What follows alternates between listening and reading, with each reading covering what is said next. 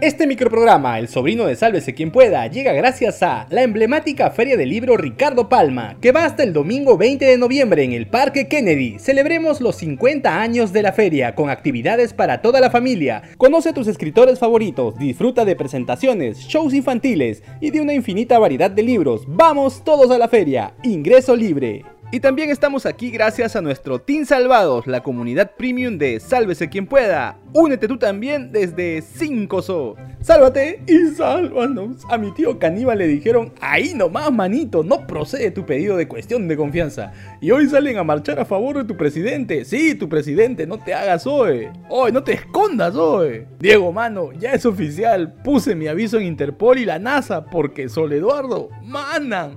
Hashtag todos somos Sol Eduardo tremenda broncaza que se ha desatado entre el Congreso y el Ejecutivo. ¿Qué otra más? Así es, porque en este país al parecer está prohibido ser feliz. Esta vez el tema principal es sobre el pedido de cuestión de confianza que presentó el pasado martes de esta semana el premier Caníbal Torres para bajarse una ley que regula justamente la aplicación de la cuestión de confianza que tanto anhela. En un oficio escrito por el titular del Congreso, mi tío José Williams, le explica como bruto a Caníbal que no pueden aceptar o sea, ahorita no joven, que no es atendible la cuestión de confianza, porque la ley que está vigente lo prohíbe. Sí, la misma norma que quieren tumbarse como árbol de yunza, esa misma le sirve para protegerse a sí misma.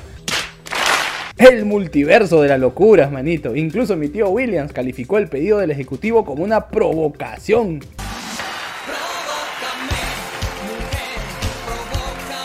Hoy no, esa provocación, Diego, no, la otra. Mm. No, ya en serio. Al enterarse de esto, el bravo de la PCM se puso como Hulk, pero en versión de bolsillo, y cuestionó que sus amigos del Congreso hayan declarado inadmisible su acertado pedido de cuestión de confianza. Hasta Valdemar Cerrón de Perú Libre, hasta él ha dicho que es inconstitucional. Imagínate. Y como siempre, fiel a su estilo, el Premier prácticamente les dijo ignorantes a los integrantes de la mesa directiva del Parlamento. Porque si bien es cierto el señor presidente del Congreso de la República o la mesa directiva pueden no conocer esta materia, pero para eso contratan asesores. Y cómo todas estas personas pueden hacer esa barbaridad. Pero el Perú está sujeto a eso, a la dictadura. Y voy a decir algo aquí que seguramente va a servir de titular nuevamente, a la dictadura de la ignorancia, de los que ocupan los más altos cargos en la República y que se consideran los más capaces, los más preparados, los más intelectuales. Estamos seguros que mi tío caníbal sigue echando humo por las orejas como en los dibujitos. No le hagan renegar, pues, si es todo un caballero, como dice la ministra de la mujer, ¿no? ¿No, Diego? ¿No? Habla peor. Pero eso no es todo, más temprano y como para cerrarle todos los caminos a mi tío caníbal para que no se revise su pedido que ya fue desestimado, el Congreso anunció que suspende la sesión del pleno de hoy, al igual que la Junta de Portavoces. ¿Y eso por qué? Ah? Pues porque hoy se realiza una marcha convocada en rechazo al pedido de vacancia contra el presi Peter Castell. Esta es la respuesta del otro bando a la batalla final. La marcha convocada el sábado último por, por odio. ¿Quién convocó? Ah? ah, los líderes de la democracia, como el tío George, Vitocho, Lulu Flower, Vania Tais, mucho gusto, ¿cómo está? Entre otros héroes nacionales, dicen. Incluso en el comunicado del Congreso se advierte de posibles infiltraciones de grupos radicales y extremistas. Concha vale, chamo, empieza la Civil War. No me quiero ir, señor Stark. No, mentira. Pero parece que en el Congreso se lo tomaron bastante en serio que hasta un simulacro en caso de agresión hicieron, trancando la puerta principal. ¿Tanto así, manitos? Y ya que te comentábamos sobre la tan anunciada marcha en favor de Pedro Castillo prevista para hoy, justamente el excelentísimo jefe de Estado en su faceta de pitonizo, casi como Walter Mercado, dijo desde Palacio que hay que deslindar conciertos infiltrados en las movilizaciones. ¿Sabrá algo don Pedro que no nos quiere contar? ¿Aló, Dini? ¿Tío Montaña? ¿Juana la cubana?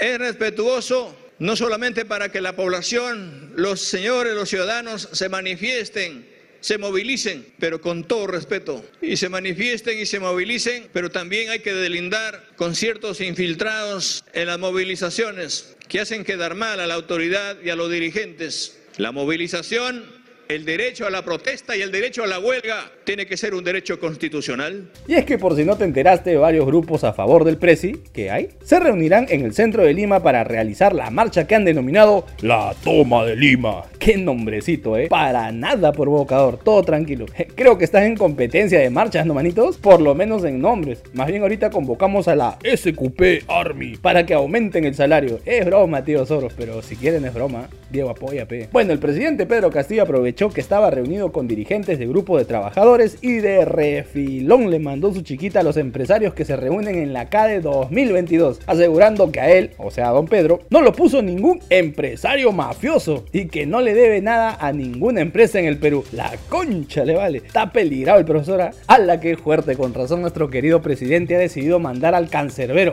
diré, al premier alcalde 2022 como fuerza de choque, porque su popularidad con ellos es de las mejores, estamos seguros. Sí, claro. Ahora es momento de pasar el sombrero. Apoyen Chorris, denle like al video, suscríbase al canal y sobre todo, activa la campanita urri.